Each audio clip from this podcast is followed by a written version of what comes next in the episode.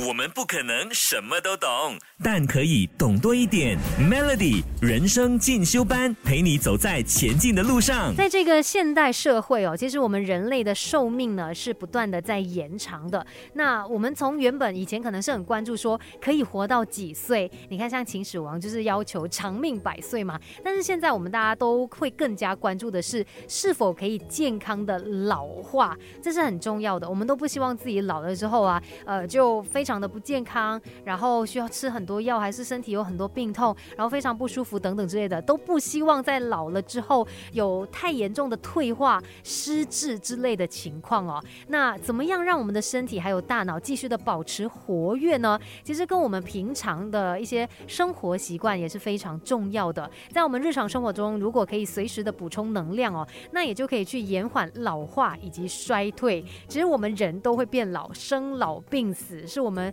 一定要经历的嘛。那根据这些专家，像是日本的高龄医学研究权威和田秀树，他就认为哦，其实不只是我们大脑的机能，从身体健康啊到外貌哦，七十岁它是一个很重要的分界点。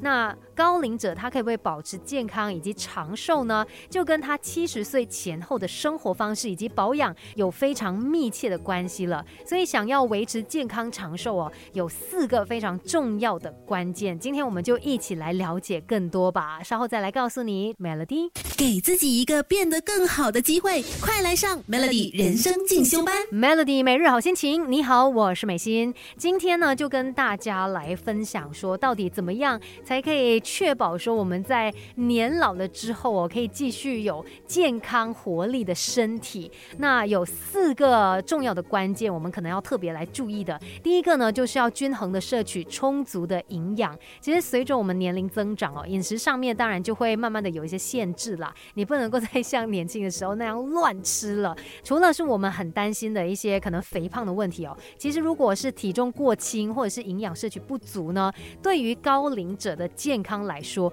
也是会有直接的伤害的。所以在营养这方面要特别的注意。那尤其就是年长者哦，要增加这个植物性蛋白质，像是豆类啊，还有坚果这些就有助于预防失智。那再来也要避免过多的压力，因为压力呢是造成癌症的原因之一。尽量每天都保持轻松愉快的心情，没事多笑笑，那呃就可以帮助刺激我们的副交感神经，也可以帮助我们增强免疫力。另外，当然对生活要保有动力以及热情啊，这是不论你在几岁都要有的。不要想说我六十岁了、七十岁了、八十岁了啊，我就对生活已经没有任何的期待了，不用这样子哦。即使是年长者，也要让自己可以呃维持足够的活动，然后还有身心的活跃，这对防止衰老来说非常重要。可以多出门走走啊，保持一定的社交，或者是有自己的一些休闲兴趣，都是非常重要的。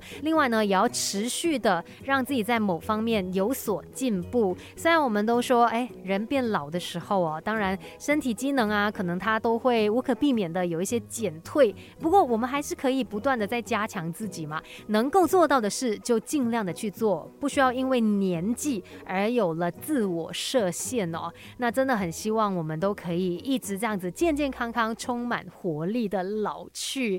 我们不可能什么都懂，但可以懂多一点。Melody 人生进修班陪你走在前进的路上。Melody 每日好心情，你好，我是美心，继续在人生进修班哦，来来跟你说一说，我们到底要怎么样保养，才可以让自己即使在年老了之后，可以继续的健康有活力的。其实像有一些生活习惯，真的可以帮助到你哦，啊、就比如说走路，养成走路的习惯呢，就有助于提升心肺机能啊，然后也可以帮助我们锻炼肌肉，避免老化，所以可以多走路，那就多走一点。再来呢，咀嚼也很重要哦，它可以锻炼我们的口腔咀嚼肌，那就有助于刺激我们的脑部，甚至可以提升记忆力。下一次吃饭呢，就不要随便狼吞虎咽啦，慢慢的咬它吧。再来休息，肯定也是少不了的，让自己呢可以获得适度的休息，才可以避免这个呃疲劳不断的累积下去哦。那在吃的这方面呢，也一定要维持均衡的营养摄取。